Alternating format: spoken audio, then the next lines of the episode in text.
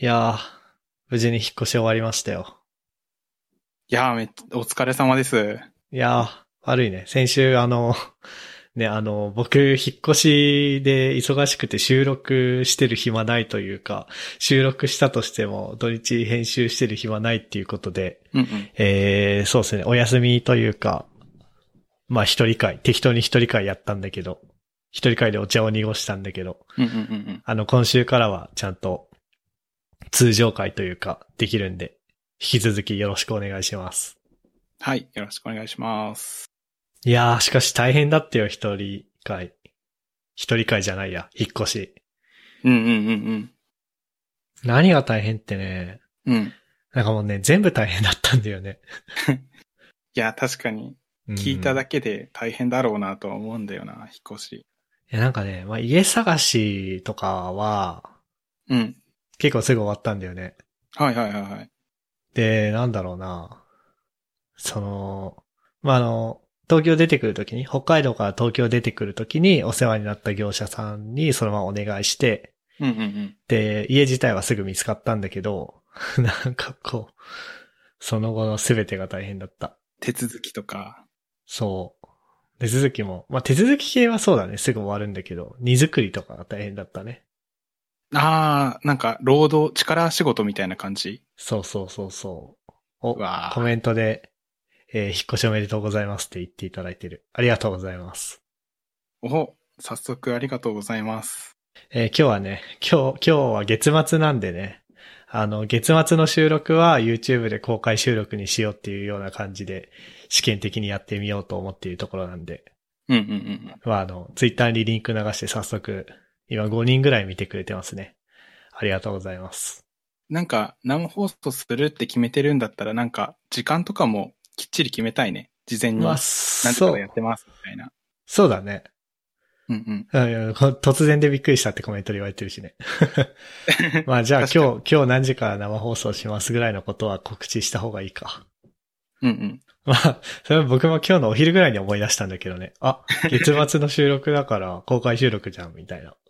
うんうんうん。まあ、次からそうしよね、だいたい8時だと思うし、あとなんなら、あの、公式ツイッターの説明文とかに定期配信中みたいなう。ああ、書いておきたいね。そうだね。はい。というわけで、えっと、今日は公開収録です。で、えっと、なんだっけ何の話してたっけあ、引っ越しか。そう、あのね、うん。荷造りが本当に大変だった。うんうんうん。いや、なんかさ、結局さ、僕はさ、僕はっていうか、まあみんなそうだと思うんだけど、家で仕事してるじゃん。そうだね。だからさ、なんかさ、オフィスに出社して仕事するんだったら、じゃあなんか引っ越し前は、もう家はもうた、本当にただの寝床にして、えー、何やりましょうとかさ、うん。うん。じゃあ飯は全部外食にしようとか、引っ越し前は。うん。できたんだけどさ、うん。いや、そう、引っ越しじゃねえや。あの、だから家で働いてるから、うん。なんつうの、引っ越しの直前まで家で仕事しなきゃいけないわけよ。で、一番片付けるの大変なのって仕事してるところじゃん、机とか。そうだね。パソコンとか椅子とかね。仕事に必要不可欠な。だからそれをこう、最後までキープしつつってやって、なんかこう、直前になって、うん。最初はあの、引っ越し当日だけ有給取ってたんだけど、 うん。なんかその週になって、いや、これ無理だわ、つって急遽2日有給にした。あ、二日休んだんだ。うん。いや、じゃないとやってらんないよ。ギリギリだったもん。うんうんうんうん。あれ本当にギリギリまでパソコンとか机は出しててって感じだったのそうそうそうそう。あの、あ、そう。当初はギリギリまで、だからあの、なんつう、先週の金曜日に引っ越しだったんだけど、うん。えー木曜の夜仕事終わったら即パソコン片付けようみたいな。 うんうん。これ無理だわって思って、 木曜有給取って、水曜を、うん。の夜から、えーパソコン周りも片付け始めたっていう感じ。はいはいはい。うんいや、で、しかも、そうで、まあ、引っ越し直前はじゃあ外食にしようと思ってたら、 うん。ちょうどコロナと重なってて店開いてねえみたいなさ。ああ、そっか、今空いてないんだ。そうわう。うんだから、門限が8時です よ。門限っていうか、ーうん。いやー、ほんと大変だったな。で、あれ、引っ越してきてからもさ、まあ、その何、引っ越しの荷物運ぶの自体は、うん。すぐ終わるっていうか、まあ、プロの人たちが勝手に運んでくれるだけだから、まあ、すぐ終わるんだけど、うん。まあ、運んだ後の荷ほどきが大変。うんうんうんうん。もうね、やってらんないですよ。聞いただけでもう大変そうだもんな。段ボールいくつも積み上がってるみたいな感じでしょ、多分。そう。いや、なんかね、なんだろうね。あの、金曜に、まあ、入居、入居っていうか引っ越ししてきたじゃないですか。うん。で、 金曜の夕夕方ぐらいに、まあ、新しい家に入ったんだけど、うん。とりあえず金曜の夜は、寝床を作ろうと。まず。ああ、そうだね。あ、そうで、土日で作業できるって思うじゃん。金曜に引っ越しだから。うんで土日全然作業できなくて。うん。うーん。というのも、土曜日は古い家にまた行って、電車で1時間半かけて。はいはいはい。で、掃除してた。ああ、なるほど。そう、掃除と、あとね、光回線の撤去。うんうん。もともと、もともと住んでたアパート光回線なくてさ。うん。だから自分で引いたんだよね。うんうん。で、賃貸って現状復帰かなって言って、あのーなんだ、来た時と同じ状態にして返さなきゃいけないのね。うん。だから、あの、光回線も撤去しなきゃいけなくて。あ、でそも、こもでなもの回、回線は僕仕事で使うんでっていう感じで。うんうん。もうだから、育児の荷物運び出した後に、光回線の人に来てもらって、えー、撤去してもらって、うんうん。で、掃除して、で、土曜日潰れて、うんで、日曜日また行ったのよ、もう一回。うん。え、またそれは今度は、あの、退去の立ち会い。はいはいはい。で、一日に全部詰め込むことも、まあ、不可能ではなかったんだけどさ、うん。なんかそういうのってさ、あれじゃん。なんつうの。あのー幅でしか時間予約できないじゃん。うん。何時から何時まで。なんか光回線の撤去工事は、土曜日の午前中ですとか。うんうん。で、具体的に何時頃に来ますって言われるのは当日の朝みたい。よくあるじゃん、そういうのって。あるあるあるある。だから、退去した後に光回線の工事とか来たら困るじゃん。うん。って思って、ちょ、二日にずらしたんだよね。そしたら、二日に分け て、急遽に行かなきゃいけなくなって。で、しかもさらにもう一個僕が立ち回り失敗したのが、うん。僕ニューロ光使ってたのね。古いアパートで。うん。いいね。ニューロ光って、工事2回しなきゃいけないのね。あ、なんか聞くよね。うん、うん。そう。。まずソネットの人が来て、えっと、内側の、部屋の内側の工事をして、うん。今度 NTT の人が来て、外側の工事、あの、電柱から家の壁までの工事をすするのね。うん。で、ソネットの人は結構身軽にひょいってくるんだけど、うん。 NTT 全然予約取れなくて、結局僕だから次の土曜日にまた急遽行かなきゃいけないの。 ええー、めっちゃ大変。だから、引っ越ししてから3回急遽に行ってんの僕は。ええー。 まあで、先週の日曜日で退去したから、もう部屋の中には入れないんだけど、そうだね。うんだ。から2回目のその NTT の工事は電柱と壁の間だけの話らしいから、うん。まあ部屋の中には入りませんと。うんうんうんうん。で、でも立ち会いは必要ですって言われて。うわ、まあね、誰でもいいらしいんだけどね、立ち会うのは。でもそんなお願いする人いねえし、あの辺に。東京に。うんうんうん。いだから、また行きますよ。っていう。や、マジか。引っ越しね、立ち回りを失敗するとね、うん。 3回もね、急遽に行かなきゃいけなくなるっていう学びを得ましたね。そうか。それ立ち回りうまくしたら、なんか防げるものなのかなまあだからもっと早く、うん。有給2日取るっていう判断をしていれば、うん。じゃあ木曜日に光回線の撤去を入れて、うん。で、てか何そうだね。うん。光回線木曜日に撤去して、金曜日の午前中にガスの線閉めてもらってとかさ。あで、金曜日の午後に引っ越しで、えー、そうだね。あの、引っ越し屋さんに先に、ああ、いや、でもそうだな。まあでも2回だね。そうだね。負荷とか必要になりそうん。引っ越しの荷物持ってくときと、引っ越し荷物運んだ後に立ち会い必要だから、う。うん。一緒に行かなきゃいけないのね。新しい家に。ああ、はいはい、はでい。、引っ越しの荷物出した後でしか当然できないじゃん。あのー、不動産屋の退去の、あの、動向っていうそうだねか、立ち会いは。うん。って考えるとそうだね、2回だね。でも3回目はいらない。うまくやれば。うんうんうん。いやー、なんか、立ち回りうまくしてもどうにもならない2回があるからさ、うん。なんていうか、引っ越し休みが欲しいね。なんか、有給使わない。 そうだね。ねいや、まあ、あの、会社の命令でする転勤とかだったらそういうのあるんだけどさ。ああ、そっか。まあ、会社から見たら僕は勝手に引っ越ししてるだけだ から、そういうのはないんだろうね。うんうんいやー、そっか。なんか、気前よく、引っ越し前後1ヶ月ぐらいくれればいいのに。ねねえ。いやーまあそんな感じで引っ越しは無事に終わりまして。はいはいはい。で新居なかなかいい感じっすよ。新居、今ビデオ通話してる、その、い一辺だけ部屋の一角だけしか見えてないけど、その部屋の一角ですらもうおしゃれな気がする。いや、わかる。なんかおしゃれでビビった。ライトがちょっとオレンジがかってるもんな。 あ、それはね、なんか僕のウェブカメラのホワイトバランスのせいだね。あいや、なんかね、あ。なんだろう、ドライバーの初期設定がやたらすごい白飛びしてたのね。うんうん。てか、このカメラが多分、初期、初期設定だとめっちゃ白くなってたと思う。なんか さ、うん、僕顔輝いてたの。ああ、顔発光して たね、デ前フォまルトで。だと。だからちょっとホワイトバランスを、えっと、だからこれは色温度を上げるっていうのかなうん。色温度を上げて、ちょっと赤みがかった感じにしてる今。なるほどね。だから、うんちょっとなんかインスタグラムっぽくないそう、ちょっと映え意識したのかなと思っちゃった。まあでもいいですよ。なんかね、うん。前の家は、あのー木造のアパートだったんだけど、うん。まあ木造の 1K のアパートで、なんつうの、自分のいる部屋うんがあって、まあ角部屋なのね。うんで、えっとね、隣の部屋との間にキッチンと、えー階段とがあって、で、隣の部屋の階段と隣の部屋のキッチンとがあって、うんこう居室同士に2層あったの。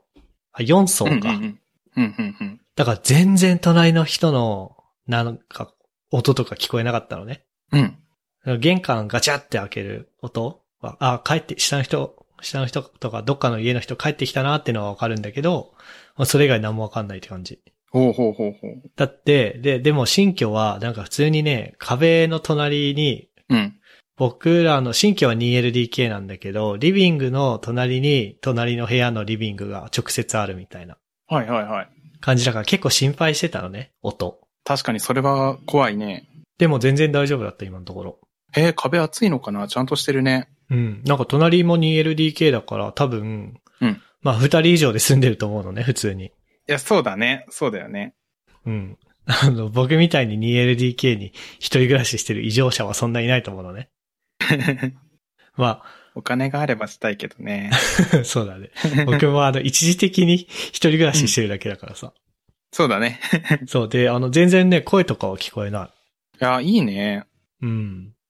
で、しかも、なんつうの。うんなんかね、まあさすがに、まず玄関ガチャって開けた音は聞こえるんだけど、うん。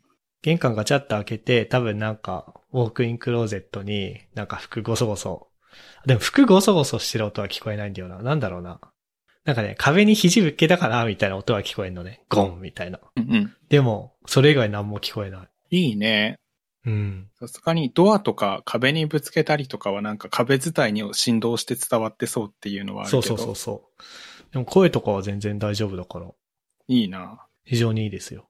じゃああれじゃんね。床にマット引けば、リングフィットアドベンチャーとかもできそああ、そうだね。それがどんぐらいできんのかななんかさ、う。うん。その辺の常識が僕なくてさ、はいはいはい。ずっと実家暮らしだったからさ。うん。どこまでやっていいのかなっていうのはあるよね。ねえ、なんか、みんなどうしてるんだろうね。リングフィットを賃貸でやる人たち。いや、まあでも、さ、うん。ある程度諦めてるでしょ、みんな。お互い様というか。ああ、まだあ、って思いっきり音多少は 2LDK とかだったら、子連れとかだって入ってくるわけじゃん。うん。そしたらなんかもう、 もうしょうがないなっていうふうに思うしかないじゃん。うんうん。だから、大丈夫じゃないそっか。なんかね、ちょっと前までね、下の階に人いなかったんだけど、うん。ちょっと前っていうか、だから、2日3日ぐらい前まで下の階に人いなかったんだけど、さっき見たら入居してて、へで、そういえばね、昨日の夜やたら下の階からドタドタ聞こえたなって思ったんだよね。え。うんうんうん。あの、よ、夜、夜っていうか、うん。だから引っ越し屋が入ってたからだと思うんだけど。うん。でもそういうよほど、それ、そうじゃないよほどのことじゃない限り、こう、大丈夫だと思う。っうんうんうんうん。ていう感じですかね。引っ越しの挨拶とかしたり、あとは引っ越し下の人が来たりとかみたいなのって、やったいや、どうしようかなと思って。いや、だから最初親には、うん。まあ、下の階の人には挨拶しときなさいって言われたのね。はいはい。やっぱりあの、わかんない。この物件がどこまでこう、防音性高いのか知らんけど、まあ、やっぱり、なんつうの。うん。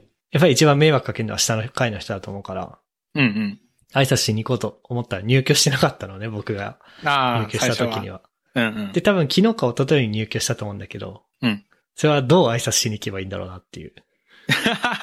確かにちょっとタイミングがむずいな。そう、入居してきて、うん。あ、上の階に越してきました。あの、まあ、ちょっとドタドタしてご迷惑をおかけしちゃうかもしれないんですけど、みたいな挨拶をするのはわかるんだけどさ。うん。お、引っ越してきましたね。上の階に住んでます。ドタドタするかもしれないけど、よろしくね、みたいな。変じゃん、そんなん。確かに。いや、でもいいのかな、別に。いやー、聞いた感じ、僕だったら、 うん。あの、何日に引っ越してきました、何々ですってうん、う言っん。て、その下の階の人がなんか反応するじゃん。なんうかん自分、昨日っすよ、みたいな。うん。あ、じゃあすごい最近なんですね、みたいな。あ、なるほどね。知らなかった体を装うみたいな。しちゃうかもな、僕だったら。そうだね。うんうんうん。そうするか。じゃあ、菓子折りを持っていかなきゃいけないね。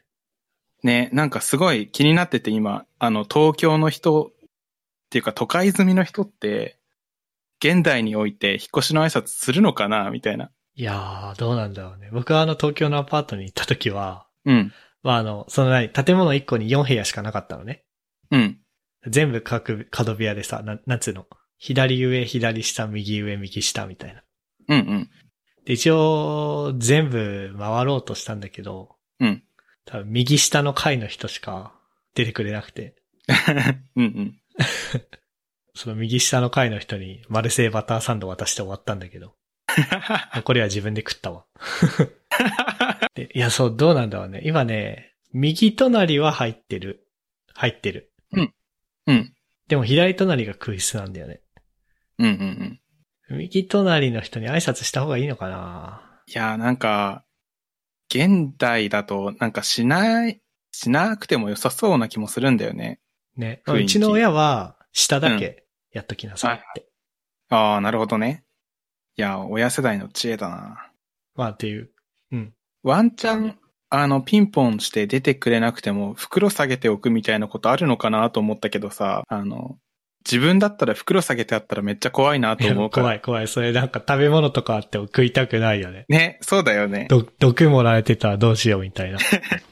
だから、そういうのもね、しない方がいいんだろうなって今、一瞬で思ったわ。考えて。あ、で、それで言うとさ、うん。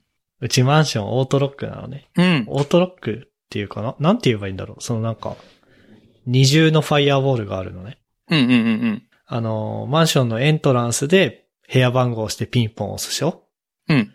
で、インターフォンで、あ、開けますって開けるじゃん。うん。でそしたら部屋の前まで来て、また部屋の前でピンポン押されるみたいな。だかああ、さすが厳重なんだ。ら通常2回ピンポンがあるわけよ。うん。でも、その引っ越しの挨拶に行くときは、ピンポン1回じゃん。うん。それびっくりしないめっちゃびっくりすると思う。えそういう意味では行かない方がいいのかなどうなんだろうちょっ と、誰か、誰かリスナーさんであの、オートロックマンションに入居したことのある人を教えてほしい。その辺 の知恵というか。してないをした。自分ならびっくりするしないみたいな。まあでも、うんさ、あれだよね。同じマンションで、同じマンションの別の部屋の人と自分が Amazon で荷物注文してたとして、うん。でなんか、201号室の人が、に開けてもらって入った後に、Amazon の人、そのまま僕の部屋まで来るじゃん。ああ、確かに。いちいちまた戻ってってやんないじゃん。そしたら、やんないピンね。ポン1回だよね。確かに。だからあり得る話ではあんのか。うんうんじゃあいいのか。うん。えー、まあとりあえず引っ越しの挨拶しに行こうかな、じゃあ。うん。確か、トッシーも前泊まりに行った時、そのタイプだった気がする。年の家エントランス。うん。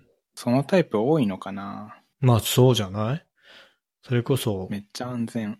うん。女の人が入る家とかだったらその方がいいとかあるんじゃないうんうんうん。その、大学生、大学に入る娘を一人暮らしさせるときは、あ驚くじゃないと許さんみたいな。 確かに。僕4歳下の、4歳下の妹いるけど、そういうとこで一人暮らししてほしいな。でしょうん、心配。うんうん、そういう気持ちか。はい。まあ、そういうわけで、まああのね、うん一緒に住む人があと2ヶ月ぐらい、ぐらいしたら来るんで、それまではあの、孤独な 2LDK 生活をやりますよ。あーあと2ヶ月か。もう、その2ヶ月を最後の一人暮らしだっつってめっちゃ楽しみか、うん。まだかなまだかなーってなるか、どっちなんだろうな。どっちなんだろうね。まあでもさ、2LDK で一人暮らししてもね、そんなんだよ。あ、そうなんだ。いやなんかね、リビングとかダイニングを整えたくなるじゃん、やっぱり。うん。でもさそうだね。今買うと僕一人で払わなきゃいけないじゃ そうだね。ん。でも来てからだったら、二人でじゃあ分割して買おうかってなるじゃん。うん。だからもう、辛いで。なるほどね。なんかもう、もうパソコンデスクで飯を食う生活はしたくないんだけど、新たにリビングのテーブルとかを買うのはなんかあれだから、今俺キッチンで飯食ってるもん。 もうそえ、椅子は用意してるう。うん、パイプ椅子置いてる。ああ、なんか今一瞬立って食べてんのかなって思っちゃった。 なるほどな、まあ、リビングのソファーとテーブルぐらいを買おうかな。うんうん。まあ、引っ越し後だから大変かもだけど、それぐらいだったらギリ出せそね。う。うん。いや、そうね。お金のね、ねえ。飛び方がやばかったよ、引っ越しは。 引っ越しはそうだよね。びっくりしたわ、なんか。 こんな、こんななんかこう、なんつうの。うん。こんな一気にお金が飛ぶことって人生でないよ、なかなか。うんうんうんうん。2LDK だしね。うん。まあでも、うん神奈川なんで安いですよ。ああ、神奈川か。都内の相場に比べたら。っうんうんうんうん。ていう感じですかね、引っ越しに関しては。うん うん。あれですね、インターネットはあの、二度とニューロは使わないという強い、強い誓いを立てて。っていうか、あの、無料でついてた、インターネット。ああ、いいね、いいね、いいね。そう。で、大体こういうのに無料でついてるインターネットって、 うん。まあ、ダメな感じなんだけど、うん。うちのはいい感じだったね。その、なんつうの。その各部屋まで、ちゃんと光ファイバーで来ていて、うん。で、プロバイダーから認証情報を受け取りつつ、NTT からモデムっていうか、えっ、と、ホームゲートウェイか。まあ、ルーターだね。ルーターレンタルしてもらって設置して、で、普通にそれで快適にできてる、いろいろ。うんうんまあ、入居者増えてきたら、でも入居者増えてきて重くなるようなもんでもないしね。光ファイバー部屋まで来てるんだったら。確かに。なので、まあいいんじゃないですか、このままで。うんうんうん。ラッキいいね、ついてるの。人権最初から保障されてる。ー。ね。うん。まあっていうか、じゃないと大変だよね。今、まあ、まあ、まだ大丈夫か。もうちょいしたら引っ越しシーズンが来るからさ、光回線引きますってなっても工事全然予約できないから。うんうんうん。そうだね。その意味でも最初からついててよかった。うん。ついてないと仕事もできなさそうだし。ねえ。はい。はいはい。ちょっと僕一人でいっぱい喋っちゃって、あれだけど、ふっくんのこのお惣菜ってやつは何ですかいや、お惣菜の話していいっすか。 お願いします。いや、なんか、あの、今、まあ、前にも言ったことあるんだけど、僕今実家済みなんですけど、うん。あの、極力、その、なんだろう、親に依存しないように実家済みしてるんですよ。うん。で、最近、あの、食事も、あの、自炊を続けてるんだけど、うん。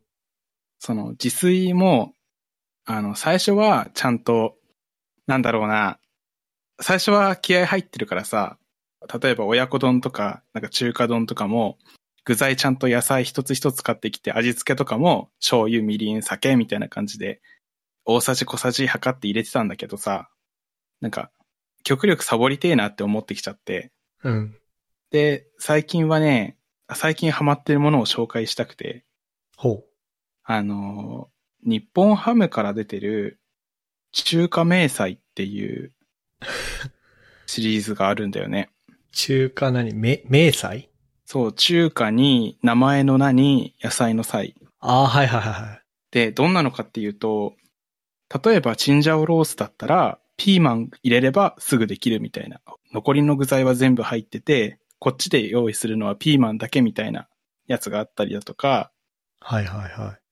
酢豚だったら、あ玉ねぎがあればすぐできるっていう書いてあって、玉ねぎ切って入れて、あとは全部ついてるみたいな感じで、なんか、全部用意しなくていいみたいな感じのがあって、最近ヘビロテしてる。えー、すげえ。そうそうそこれ今、ウェブサイト見てて、う。うん。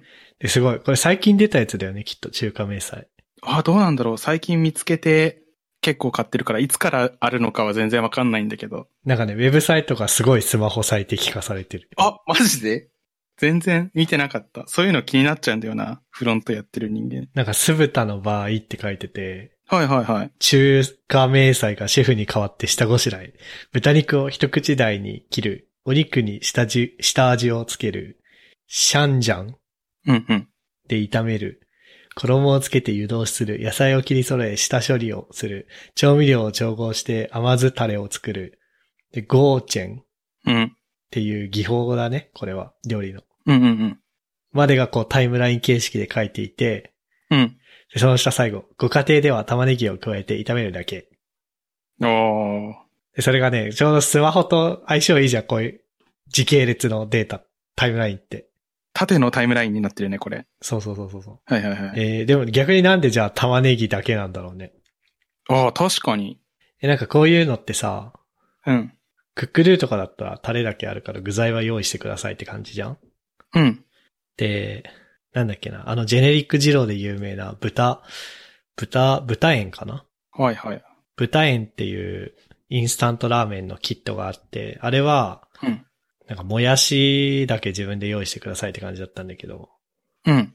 なんつうの、日持ちしなさそうなものを自分で用意してくださいっていうスタイルなのかなと思ってて。はいはいはい。なんだけど、これでも豚肉とかは入ってんだよね。そうなんですよね。で他の野菜も入ってんだよね、ピーマンとか。うんうん。なんで玉ねぎだけなんだろう ね。なんだろうね。その料理で一番食感が良さげなものを自分で入れてシャキシャキにしろってことなのかな。そうなのかなこれは謎っすね。でもウェブサイトの下の方をスクロールすると、うん。いろんなパッケージがあって、うん例えばエビマヨだったらブロッコリーだけとか、うん。本当だ。八宝菜だったらこれはなんだ白菜かな白菜だけとか、うん。ホイコーローだったらキャベツだけとかってある。なんだろうね、これ。あのー自分でやったという証証拠を一つ加えて、みたいな。なんて言ったらいいんだろう。へえ、全部レトルトにしてない狙いとしては、その、全部レトルトだったらなんかサボった感出ちゃうんだけど、うん。自分で切る、野菜を一つ切るだけなんだけど、それによって自分で作った感を演出してるのかもね。へえ、わかんない。すごいね。演出に騙されてるだけかもしれない、僕が。お、自炊です、自炊、みたいな、胸張って、ちょ、ちょっと胸張って言えてるだけ、みたいな。うん。これ値段的にはどうなのこれ300円ぐらいで2、3人前かなああ、じゃあまあ別に全然高くはないね。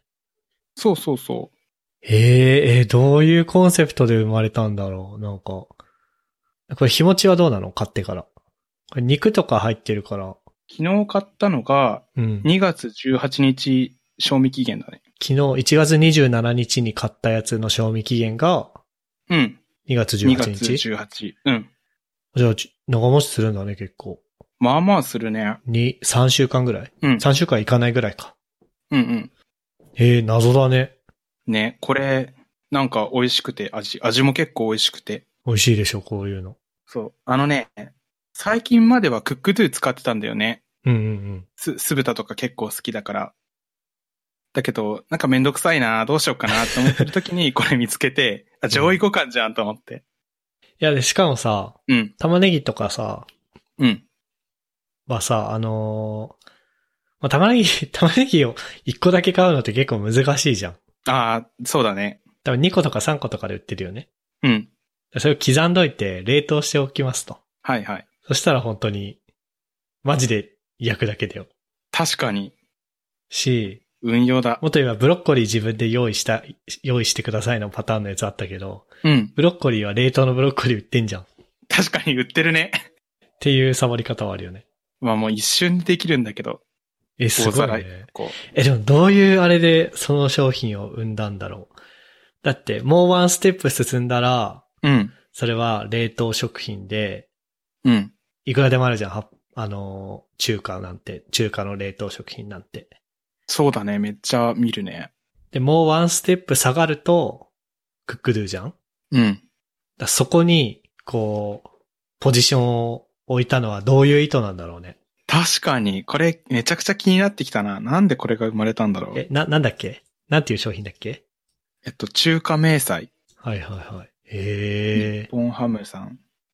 日本ハム、めっちゃ大手だよね。まあファイターズの。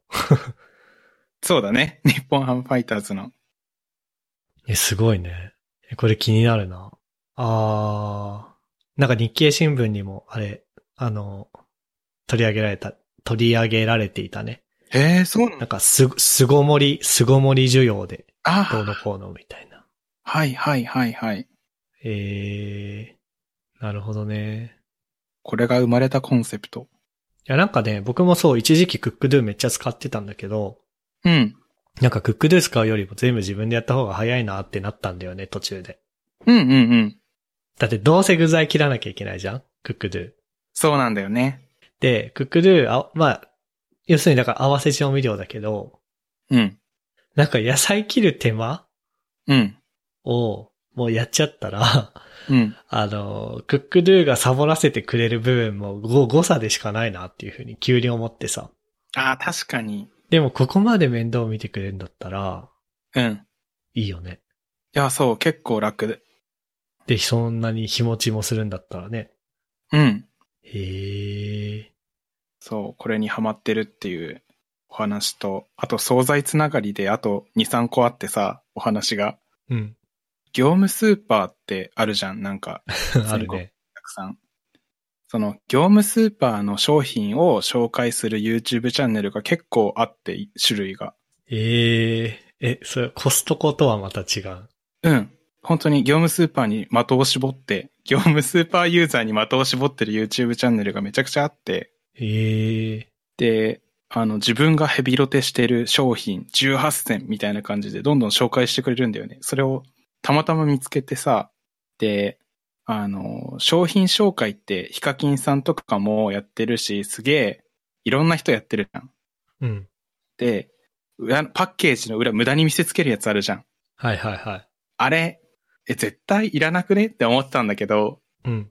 その業務スーパー商品紹介の人のやつで、初めて、あ、重要だわって思ったんだよね。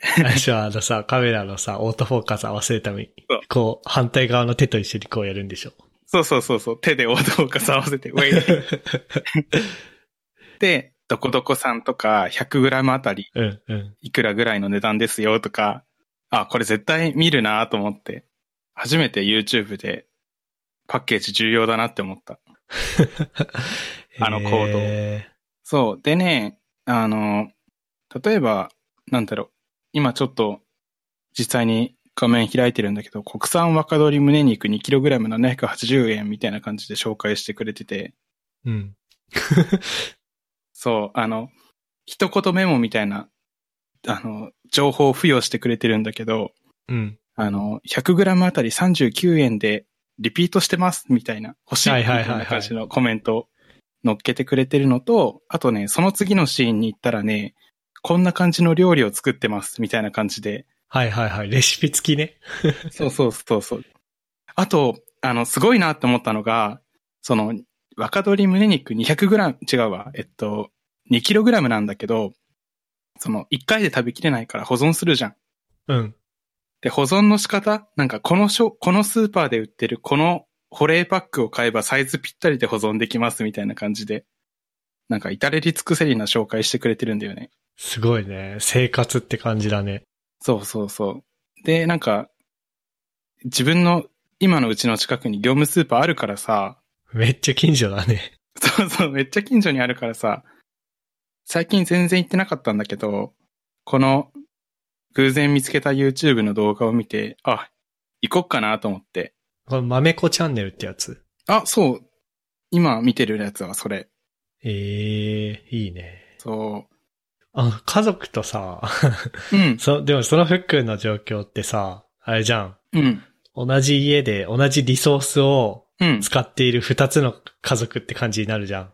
そうだね。うん。冷凍庫とか冷蔵庫のスペース足りんのあ、今のところは結構足りてる。あ、足りてるんだ。うーん。そう。じゃあいい僕、あの、い一角を借りる形してるん でね。 フォーレン そうト。れ冷蔵庫のスペースを賃貸してるんだね。 そうそうそうそうそうそう。いええー、ウケるな。 いや、もうそこまでするんだったら一人暮らししろよ。や、そうなんだよね。 そうなんだけど、なんか、あの、さっきの MK の引っ越しの話でいうところの、あの、部屋探しうん。の状況で僕結構もうその時点で積んでるからさ、なんかめんどくささが勝って。あー。そう、それ、あの、MK はそこすんなり突破したみたいな話言ってたけど、なんか一あま番あ大そう事、だね大変だったのは荷造りとかかなっそうだねて。いう話をしてたと思うんだけど、僕もうそこでも うね、突っかかっちゃうんだよね。ああ、そうね。しかも僕が部屋探しめっちゃ楽だったのは、うんあ。れなんだよね。普通部屋探しってさ、うん。自分で不動産のサイトとか回遊して、うん。で、あ、ここ良さそうだなって思ったら、その書いてある電話番号に連絡とかさ、問い合わせボタンとかを押してさ、うん。だからやるじゃん。そうだね。それか、もう本当に、その引っ越したい地域まで行って、その地域の不動産屋さんに駆け込むか。うんうん。でも僕は、あの、まあ知り合いの、知り合いの不動産うん。エージェントみたいな人がいて、うん。その人に条件だけ伝えて、あと勝手に探していくつか見繕ってくれたのね。マジか。でその中から選んだの。うんうんで、そう。それはなんか、まあ、都市にも紹介したんだけど、うん。うんうん。ふっくん北海道だからなっていう。確かに。東京の不動産屋さんに、北海道まで面倒を見てとは言えないね。まあ、原理上できるんだけど、はいはいはい。データベースは全部一緒だから。あ、そっか。でも、 じゃあ内 見、内見しに行くときに北海道まで行きますかみたい なね。確かに。小旅行じゃんね。ね。 今の時って期いうのはやねばいな。確かに。いやー、そうかそうか。まあ、全然、あの、作りすぎたりしたらシェアするんだけどね。あ、ちょっとあげる わ。もうなんか、一つの、一つの家庭の中に二つ家庭があるね。そう、完全になんか、作りすぎちルゃっームてシるェみたいな。ア。そうそうそう。お隣さんみたいな。いいね。そう。幸いにもあんまり、あの、その、ストレスじゃないから、うん。全然過ごしやすいんだけどね。それはさ、でもさ、タイムゾーンがさ、うん。ふっくん微妙に違うでしょお母さんとかと。違うね。だから成り立ってるでしょ夜ご飯の時間を、もし、うん夜ご飯の時間とか、タイムゾーン同じだったら邪魔じゃん、普通に。確かに料理するタイミングとか、お風呂入るタイミングとか全然違うわ。まあでもあれでしょそのタイミングが全然違うから、うん。家庭内独立みたいなことをしたんでしょそもそものモチベーションとしては。あ、そうそう。一番最初は、そうだね。だよね。まあだから、まあ普通にさ、お母さんとかお父さんとかはさ、まあわかんないけど、うんし7時とか8時とかにご飯食べるじゃん。ううんうん。いでもふっくんは、10時とか11時がいいんでしょ多分。や、そうそうそうそう。で、ただ、それ、じゃあお母さんがご飯作ってくれたのを10時とか11時とかに作るだと、うんまあ片付かないからっていう。そうだね。そうそうでそもう。それ、じゃあそうなるくらいだったら、うん。じゃあ僕は自分で家庭内別居するよみたいな、そういうモチベーションだもんね。そうそう。じゃあ、あの、キッチン使う時間がずれてうざいみたいなのはないね。そうだね。ず、ずれ、違う、被って、被って、うん。なんか、辛いみたいなのはないね。 そうだね。二人。でもそれさ、うるさくないのか なお母さんとかがさ、うん寝てる時にさ、 うん。服は炒め物とかするわけじゃん。そうだね。どうなんだろうね。あー、どうなんだろうな。いや、うるさいかもしんない。なんかすごい申し訳なくなって きたな。え、でもお母さんこのポッドキャスト聞いてるんでしょうん、聞いてる。じゃあ、あの、教えてあげてください。 あの、あれだったらもうちょっと静かにし ます。えまあ、あれなんだよね。僕的には部屋にいる間ずっとヘッドホンしてるから、全然ー、うん。大丈夫なんだけど、お母さんはしてないからちょっと心配になってきたわ。いなんか一人暮らしの練習みたいだね、でも。や、本当にね、 チュートリアルやってるわ、今一人暮らしの。お風呂沸かしたり掃除。まあ、掃除はそっか。掃除はするか。掃除したりとか。そう、その点で言うと、自炊のレベルが結構上がってきていい感じかもしれない。あ、いいね。そう、あと、業務スーパーでもう一つトピックがあって、これで最後なんだけど、あの、ぎ作り置きみたいな話題前のポッドキャストで出たじゃないですか。あ、したね。そう。でもね、業務スーパーにね、なんか、きんぴらごぼう 2kg みたいな感じのやつが売ってたりとか、うん、売ってるね。巨大な惣菜が売ってるよね。そう、巨大なポテトサラダが売ってたりとか、うん。作り置きのサボり先を見つけてしまって、もうだ、うん戻れないかもしれない。いや、まあいいんじゃないいいっか。や、結局さ、うん。え、なんかさ、共感してくれるかどうかわかんないんだけどさ、うん。自炊のモチベーションってさ、うん。節約的なところよりも引きこもりにないある、ある、ある。外食のために外出んの嫌じゃないそのコロナ関係なく。そうだね、外出めんどくさいね。そう。それこそ会社行ってた時なんかはさ、うん。会社から家に帰るまでの間に絶対に寄り道したくなかったのね。ああ、わかるわかるわかるわかる。で、さっさと家に帰って、家で飯食いたい。うん。まあ、その飯を取るために、じゃあ何、えー、まあ、通勤系、まあ、まあいいや、あの、5分歩いて、えーと、レストランに行って、で、15分かけ、15分、まあ、30分かけて飯食って5分歩い、5分かけて帰るっつったら40分じゃんうん。でもご飯作って、まあそうだね、じゃあ30分はかかるかな。うん。 30分かけてご飯作って、まあ、20分ぐらいで食べて、うん。 10分空付けしてやら、つったら1時間じゃん。だからトータルでかかる時間は自炊の方が多いんだけど、うん。でも、40分外にいるのと1時間家でなんかするんだったら1時間家でなんかする方がいいじゃん。いや、絶対家の方がいいよね。僕はそういうモチベーションで自炊してるから、ちょっと話長くなったけど何が言いたいかというと、うん。あの、そう。買った方が安いね、万能おかずですよ。確かに。それはある。今日一のわかるが出た、今。そのコメントにもわかるって書いてるね。あ、本当だ。同意を得れてるねって。いう感じですかね。そうっすね。いや、なんかさ、うん。そう。僕、毎週、あの、なんだっけな。まあ、前回っていうか、えっ、と、何回か前に初めて、まあ、ポッドキャストの収録を配信にしたじゃないうん。で、月末だけ収、えっ、と、月末の1回だけ、えー公開収録にしようってなったじゃん。うん。で、それはなんで月末だけにしたかっていうと、普段の聞いてくれてるリスナーさんが、うんえー YouTube 聞いたからいいやってなって、再生数減ることが僕は心配だったのね。はいはいはい。なんだけど、なんか、まず YouTube ライブやってても、今聞いてんの6人ぐらいだし、うん。しかも多分、ポッドキャストは聞いてなさそうな人が、もうちょくちょくいたじゃん。うんうんうん。まあ前回、コメントしてくれた人も、多分、普段のポッドキャストは聞いてないって言ってたし、うん。